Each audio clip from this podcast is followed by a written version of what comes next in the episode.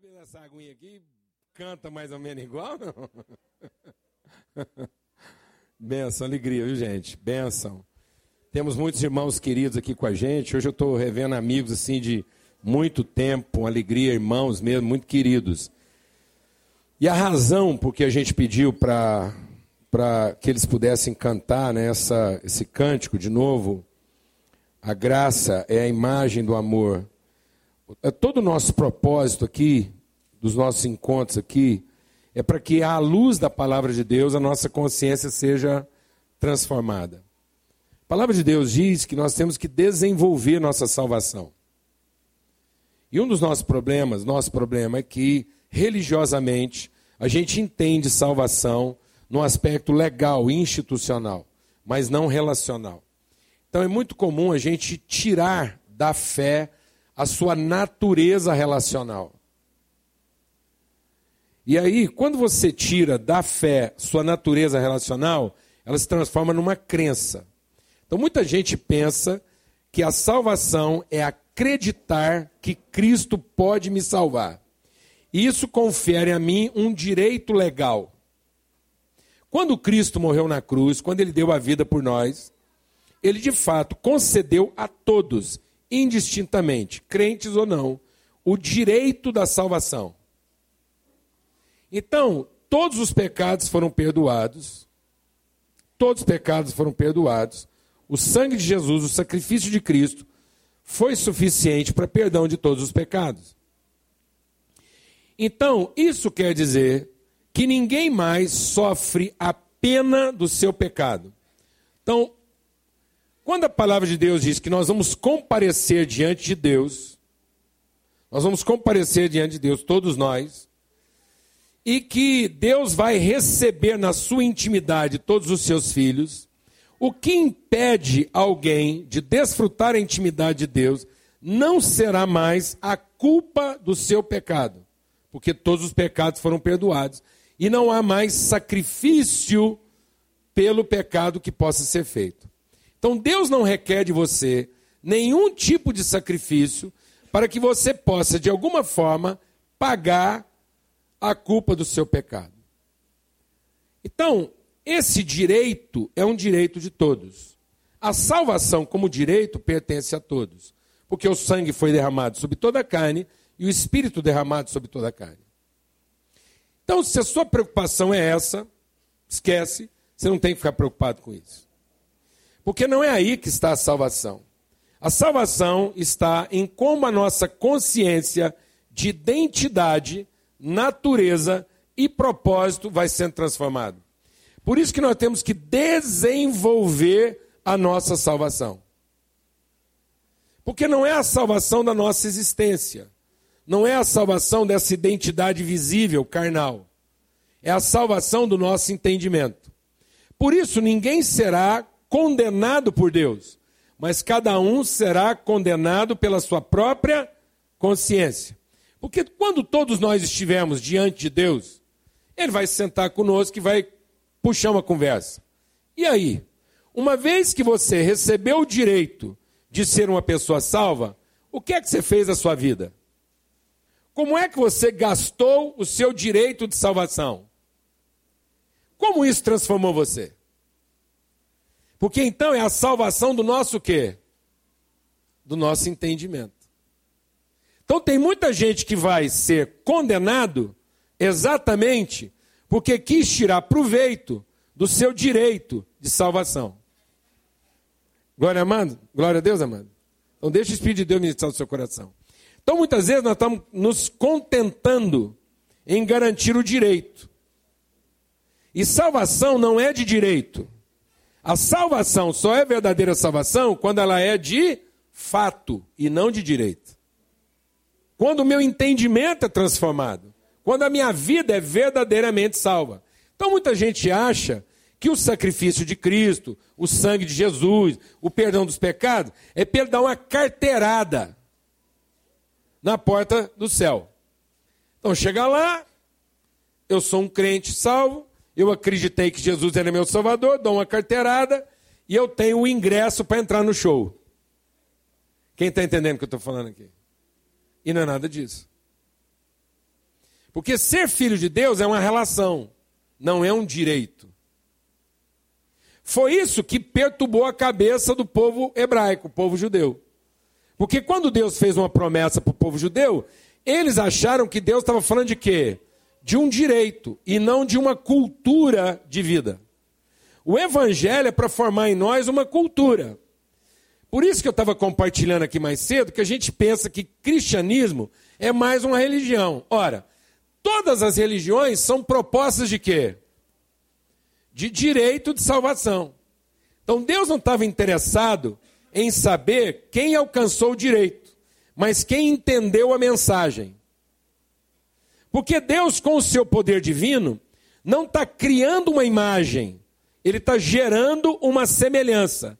Então vamos entender o que, que Deus falou quando ele estava criando o homem. Farei uma imagem conforme, segundo a semelhança. Então os olhos de Deus estão na semelhança e não na imagem. Então não é o que eu pareço ser. E nem o que eu tenho direito de ser. É o que eu de fato sou. Então, se eu de fato não vivo, não penso, meu entendimento não é o entendimento de uma pessoa transformada, não vale o direito. Eu vou ser condenado exatamente porque eu usei mal do direito. Quem está entendendo o que eu estou falando? Então o que me condena não é a falta do direito, é o abuso dele. Amém, amado? Porque Deus não condena a ignorância.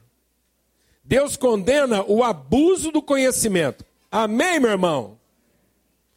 Então, isso não é uma disputa religiosa. Isso é uma transformação espiritual. Por isso que o diabo não oferece perdição. O diabo nunca falou de perdição para Jesus. O diabo nunca convidou ninguém a se perder. O diabo só convida as pessoas a se salvar por direito. Buscar o seu direito de quê? De salvação. Por isso, a palavra de Deus e as promessas de Deus não são para alimentar crianças, mas são para que as crianças sendo alimentadas se transformem em adultos. Então Deus recebe todas as crianças.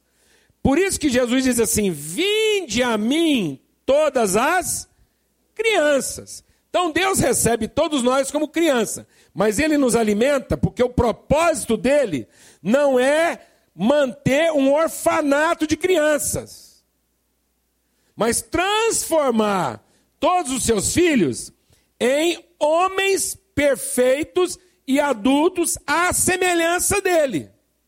Glória a Deus, amado. Para que eu não continue orando como uma criança que quer satisfazer o estômago. Amém? Mas que eu ore com a consciência de uma despensa cheia.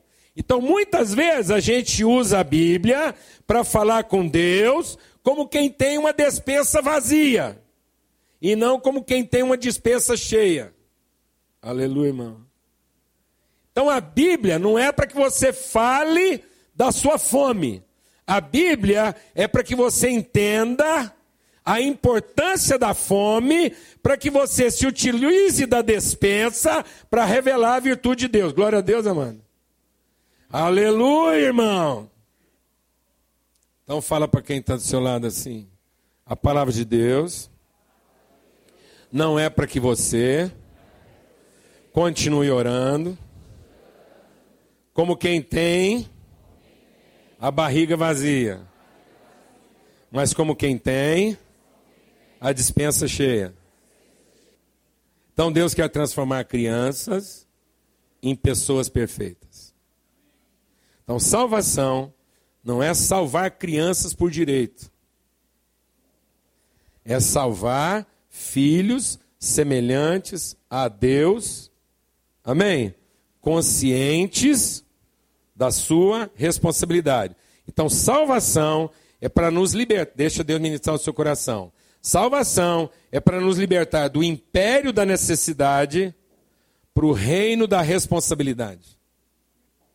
Salvação é para que você deixe de projetar suas necessidades para quem quer que seja, e como um verdadeiro filho de Deus, você assuma suas responsabilidades. Porque agora você é uma pessoa que salva. De quem? Dos seus direitos e das suas necessidades. Aí seu casamento vai ficar salvo da sua necessidade, sua mulher vai ficar salva da sua necessidade, seu marido vai ficar salvo da sua necessidade, sua empresa vai ficar salva da sua necessidade, todo mundo vai ficar salvo da sua necessidade, sua igreja vai ficar salva da sua necessidade, a cidade vai ficar salva da sua necessidade, e você não vai fazer mais nada por necessidade. Porque agora, como filho de Deus, essa passa a ser a sua responsabilidade. Você assumiu isso. Amém? Por isso a palavra de Deus pergunta lá, quando Paulo escreve aos Coríntios, ele diz: então o que, que se requer daquele que são os despenseiros? Então a palavra de Deus nos chama de despenseiros e não de dispenseiro. Porque às vezes, por causa do conto do nosso sotaque caipira, a gente acha que é a mesma coisa. E são duas coisas totalmente distintas. Porque quando você é o dispenseiro, a sua mulher não gosta de você, não te trata bem, você dispensa ela. O seu marido não, não corresponde, você dispensa ele. Os filhos dá, dá muito trabalho, você também dispensa ele. Os amigos não são essas coisas, você dispensa também. A igreja não está respondendo você, você vai dispensando todo mundo. Então você é um dispenseiro. Mas quando você é um despenseiro, a sua mulher está com problema, você sabe exatamente aonde buscar o recurso que já foi disponibilizado e que você tem consciência para ajudar o problema dela. Glória a Deus, amado. Salvação é a consciência de que somos o quê? Despenseiros. Então a promessa da palavra de Deus não é para alimentar minha expectativa do que eu posso receber. A palavra de Deus é para alimentar minha convicção do que eu tenho para oferecer. Então a fé não alimenta o meu direito de receber. A minha fé alimenta a autoridade de oferecer. Glória a Deus, amado. Então a fé não é a necessidade, é para que eu peça. Então, quando eu era menino, ninguém precisa de fé para buscar Deus na hora do aperto. Porque a eternidade está escrita no coração do homem. Então, quando eu estava lá arrochado, perdido, aí a hora que o trem travou, que deu um nó geral, todo mundo falou: Deus! Como uma criança desesperada. E ele vem em nosso socorro e segura nossa mão, para agora nos conduzir como um filho e nos ensinar, para que eu nunca mais volte àquele lugar, para que eu nunca mais seja como aquela pessoa. Só que nós não estamos saindo desse lugar. Nós continuamos o tempo todo falando com Deus como alguém que está sempre o quê? Relacionando com Ele por conta da necessidade. Que é a nossa crença e fé primária, intuitiva. Então Deus é tão maravilhoso e misericordioso que Ele gravou a lembrança dele dentro de nós. Então Deus garantiu que, mesmo eu sendo a pessoa mais ignorante, mais cética, mais incrédula. Qualquer ser humano podia ser criado assim, ouvindo o dia. Qualquer ser humano pode ouvir o dia inteiro. Deus não existe, Deus não existe, Deus não existe. Mas a misericórdia de Deus imprimiu lá no interior da alma humana a eternidade. Então, todo homem, por mais que ele tenha sido ensinado errado, promíscuo, prostituto, quando os seus recursos humanos esgotam, lá a intimidade dele vai gritar por Deus. E essa é a oportunidade que ele tem então de se reencontrar não com o seu Deus, mas se reencontrar com o seu Pai. Mas se ele não for instruído, se ele não for orientado, e aí a palavra de Deus opera, por isso que a palavra de Deus, como crerão se não há quem pregue? E a pregação não é para ensinar para a pessoa que Deus pode salvá-la. A pregação é para ensinar para a pessoa que Deus é o seu Pai. Porque Cristo não vem nos apresentar um Deus salvador. Cristo vem nos apresentar a salvação que há no seu Pai. Por isso que Cristo é o Salvador, porque ele é primeiro de muitos irmãos. Então ele vem comungar uma natureza e não manifestar um poder. Então o que me salva não é o poder de Deus, mas é a relação que eu posso ter com a sua natureza. Glória a Deus, amados. Então você pode invocar o poder de Deus na sua casa o dia inteiro, que o poder de Deus não vai salvar a sua família, a não ser que alguém nessa casa comece a compartilhar a natureza de Deus. Um filho de Deus dentro dessa casa. E não um devoto. Sua devoção não vai salvar a sua casa, mas sua relação com Deus vai salvar a sua casa. Você pode frequentar todos os cultos desse planeta, subir em todos os montes, passar sua vida rezando, dar todos os seus recursos, bem, dinheiro, para quem você quiser. Faz um culto, pega sua fortuna, queima numa fogueira e fala que isso é para Deus. Mas se você não conhecer o amor de Deus, nada disso vai ter proveito na sua vida. Porque não é sua devoção é a sua relação com a natureza de Deus. Por isso que nós temos que desenvolver nossa salvação. Amém? Por isso foi cantado aqui hoje que sem fé é impossível agradar a Deus.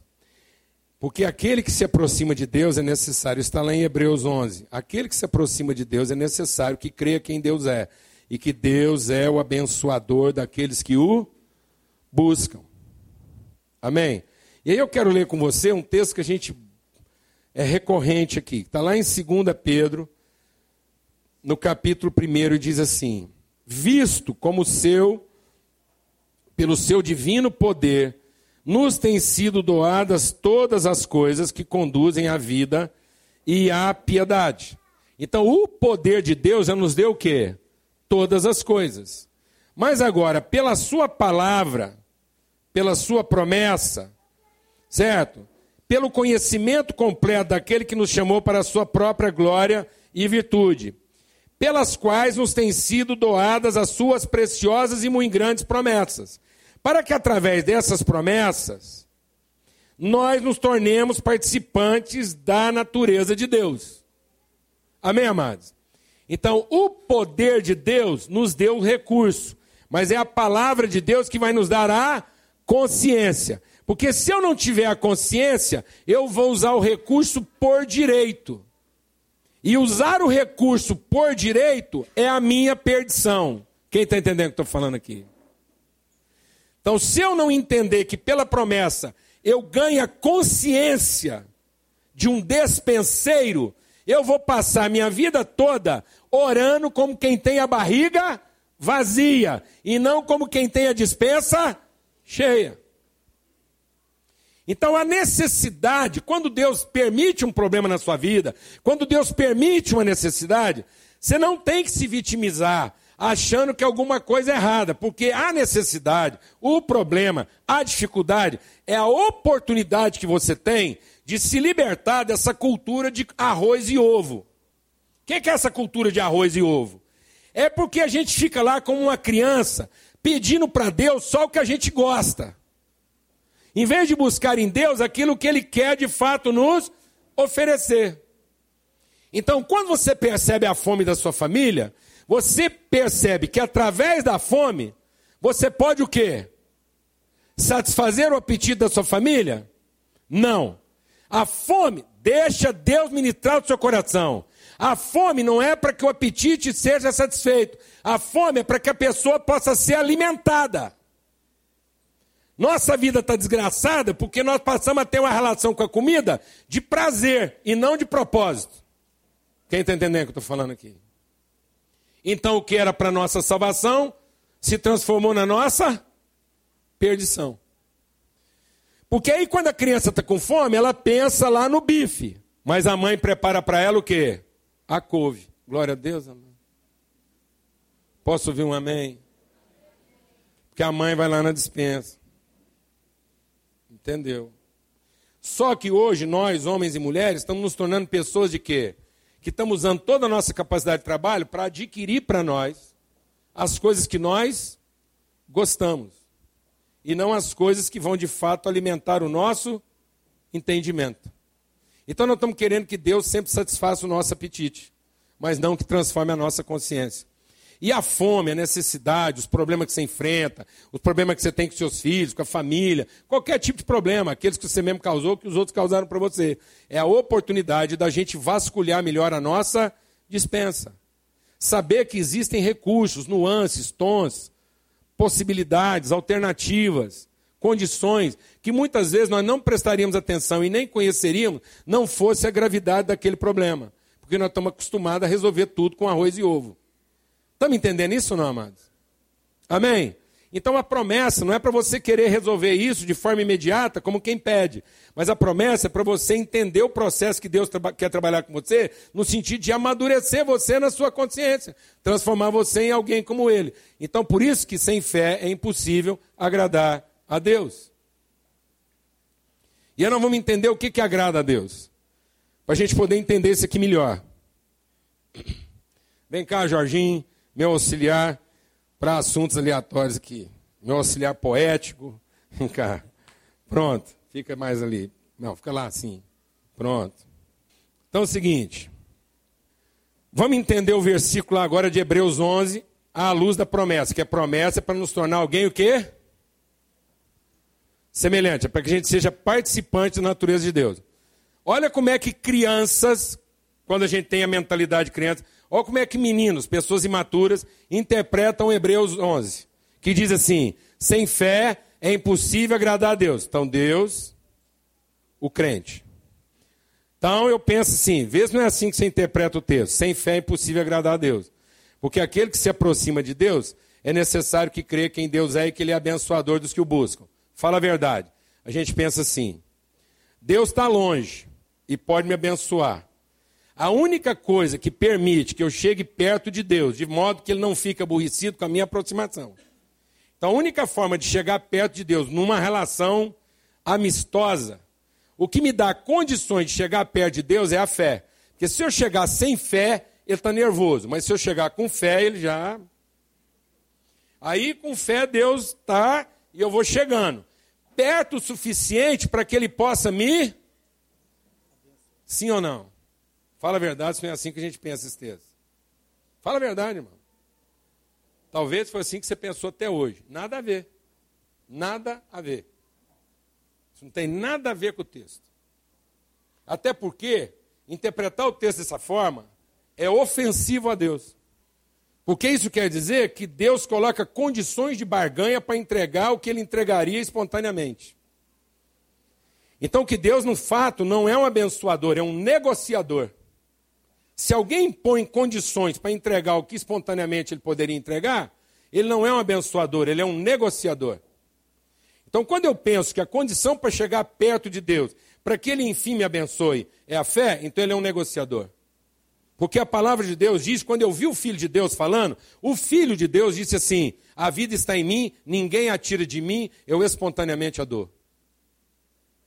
Então a vida é uma doação espontânea.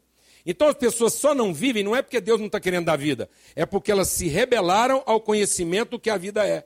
Então Deus não está punindo ninguém. Nós estamos sendo punidos pela nossa própria soberba e vaidade, porque nós estamos mais pressa de encher o estômago do que em desenvolver a consciência.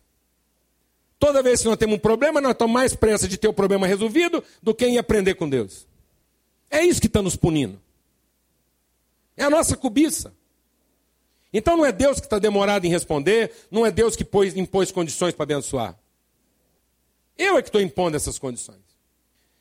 Outra coisa que é ofensiva à natureza de Deus. Deus é o que? Onipresente. Ora, se Deus é onipresente, de que fé eu preciso para ficar perto de quem já está em tudo quanto é lugar? Então, quando eu penso que fé me coloca perto de Deus, eu estou mexendo num atributo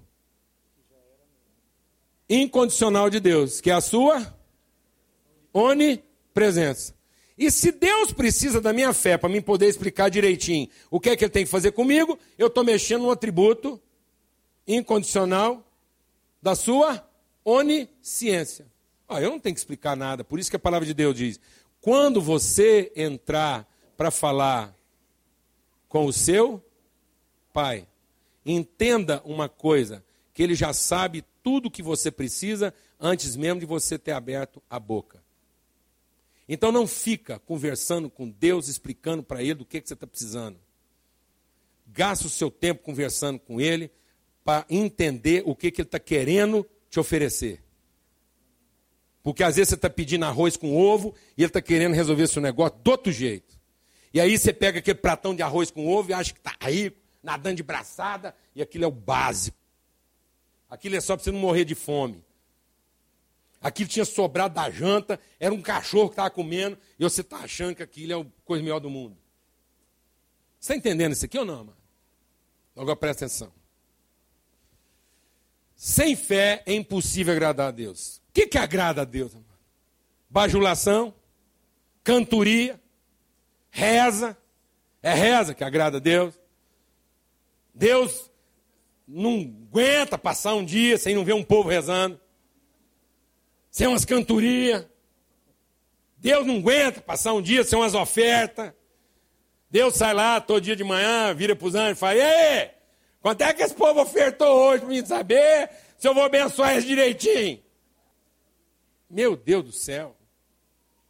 Explica uma coisa, mano. Poder, poder, poder, Deus deu para os anjos. Quem tem o poder mesmo lá, assim, de fazer o trem braçal é os anjos. Por isso que a palavra de Deus diz que maldito o homem que acha que vai resolver a coisa na força do seu braço. Porque esse cara é um maldito, um imbecil, porque Deus já tinha convocado um grupo de pessoas lá, entes espirituais, mais poderosos que ele, para trabalhar com ele. E essa turma está lá doidinha para trabalhar para você, só está precisando da sua orientação. E aí você fica lá pedindo para os anjos te ajudar. Os anjos não são para te ajudar, era para trabalhar para você. Você está entendendo o que eu estou falando ou não, mano? porque dos seus anjos fez labaredas de fogo e ministros. A nós, Deus não quis dar poder, a nós Deus quis dar autoridade. A autoridade que vem da relação íntima que nós temos com Ele. Então, o que, que agrada um pai? Eu vou te explicar. Quem tem filho aqui? Você quer ver? Você sabe direitinho o que, que agrada um pai. O que, que agrada um pai, Jorginho? Agrada um pai, um menino de três anos de idade, virar para o papai e falar assim: Papai, dá! dá, dá. Aí o pai fica leca, que é menino, não é?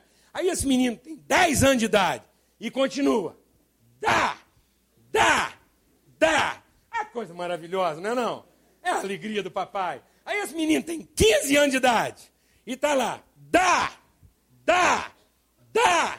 Ah, que coisa maravilhosa. Isso faz a, o dia de qualquer pai. Aí esse menino está com 30 anos de idade e ele está lá. Dá, dá, dá. Mulher, dá. Marido, dá. Meu filho, dá pro papai. Dá pro titio. Dá pra mamãe. Dá. Dá. Ah, não tem um pai que não fica alegre com uma situação dessa. Porque depois esse cara tem 50 anos de idade, Jorginho. E ele tá lá, dá, dá. Aí esse pai tá na UTI, entubado, doido para morrer em paz. Entra essa bênção maravilhosa, essa coisa bendita, que gosta de fazer a alegria do pai, entra na sala da UTI, dá uma cutucadinha no pai, fala, papai, abre os olhos e dá só uma assinaturazinha aqui, se eu morrer em paz, e o pai fala, meu filho, que alegria, filho. É tudo o que eu sonhei na vida um filho que passasse o tempo todo me pedindo coisas. Agora você quer ver a tristeza de um pai? É um filho chegar assim, o mais cedo possível. Quando todo mundo achava que ele podia fazer isso com 40, ele resolve fazer isso com 15. Papai, pode descansar, que eu já entendi tudo. Vai cuidar dos meus irmãos mais novos, que essa parte aqui eu assumo. E eu vou fazer exatamente como o senhor faria. Esse pai vai morrer de tristeza, mas não, mano. Porque esse pai não queria sentir pai, ele queria sentir o quê, amados? Deus. Ele queria que até o último dia da vida dele, todos os filhos dele estivessem em volta dele, cantando a música que ele gosta, rezando a reza que ele gosta, enfiando algumas ofertas nele lá, trazendo um bolo de chocolate, para no fim da missa dizer o quê? dá, dá, dá. Então agora vamos entender esse versículo de uma outra forma. Não é aquele que se aproxima como quem chega perto. É aquele que se aproxima como quem se torna como. É alguém tão próximo de Deus que pode ser confundido com ele. E aí alguém olha para você e fala assim: Você não é filho de Deus? Passou. Por que você está perguntando? Você parece. você parece demais com ele, rapaz.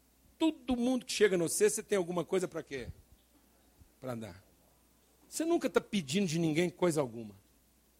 E até quando você pede, você pede para os outros, não pede para você mesmo. Você é a coisa mais parecida com Deus que eu já vi até hoje. É disso que Deus estava falando. Quando ele falou de uma imagem conforme uma semelhança. Não é se Deus é alto, é baixo, é forte, é magro, se que roupa que ele veste, que lugar que ele frequenta. É como ele é. Não é ser conhecido se eu cantei a música certa, se eu acertei no vocabulário, se eu acertei na gramática, se eu acertei no rito. Não é se é pagão, se é crente, se é gentil. Não é não, amado. É se revela conhecimento, intimidade, relação, natureza. Foi para isso que Cristo veio para mostrar quem Deus é, como um primeiro de muitos. De modo que ele era único, virou primeiro. Então, pode sentar, obrigado. Se o senhor quiser. Não pode brincar com Deus, mandar ele sentar assim de qualquer jeito. Então, estamos tendo entendimento disso, amados? Que esse é o propósito de Deus. Então o evangelho é muito simples: é amar a Deus como Pai e ao próximo, como um irmão nosso. Então esse próximo não é o perto, Amar o próximo é porque eu estou amando como quem ama o irmão seguinte. Então, todo o meu amor de Deus tem que ser traduzido em conhecimento para o meu irmão seguinte. De modo que o meu irmão não veja alguém que está sempre pedindo a Deus que dá, mas de modo que o meu irmão veja em mim o filho de um Deus que deu. Então, o meu irmão vai conhecer Deus, não é porque eu vou lá ensinar ele a pedir para Deus que dê. Meu irmão vai conhecer Deus porque ele me viu dando. Aleluia, irmão. Ele me viu abençoando a vida dele. E quem vê o filho, vê o pai que o enviou. E aí papai vai ficar contente. Glória a Deus. Porque Deus tem feito tanta coisa, tem sido tão. Deus tem sido a nossa alegria. E a questão hoje não é o quanto Deus pode nos deixar mais alegre. A questão hoje é como é que nós podemos alegrar o coração do nosso Pai. E alegrar o coração do nosso Pai não é a gente vir aqui dizendo que Ele pode nos dar mais. Alegrar o coração do nosso Pai é a gente vir aqui e dizer: Papai, nós entendemos. E assim como o Senhor tem sido a nossa alegria, nós queremos ser a sua. E como é que a gente vai ser a alegria do papai? Vou dizer para você como é que a gente vai ser a alegria do papai. Não tem coisa mais desgraçada para um pai do que ver os filhos brigando por coisas como se fossem suas próprias e não nossas. Então, o que faz a alegria do papai? Ele ouvia aquele grito dentro de casa, desesperado. Quem foi que pegou aquela minha camiseta? E ele fica escutando o resto da conversa, porque ele queria ouvir esse grito. Aí ele escuta o outro grito. Fui eu, por quê?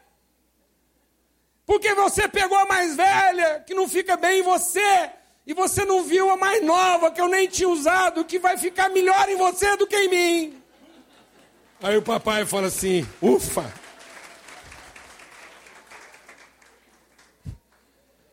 Ufa, estou em casa. Você é minha família. E aí ele levanta a cabeça orgulhoso e fala para todos os seus anjos: vocês trabalham para mim. Mas esses aqui são meus filhos. Vocês fazem as coisas porque eu mando. Mas esses aqui fazem as coisas porque me conhecem. Glória a Deus, amados. Em nome de Jesus. Quem se agrada o coração de Deus. Vamos ter uma palavra de oração. Filhos e filhas de Deus. Em nome de Jesus. Pai, muito obrigado por esse tempo aqui.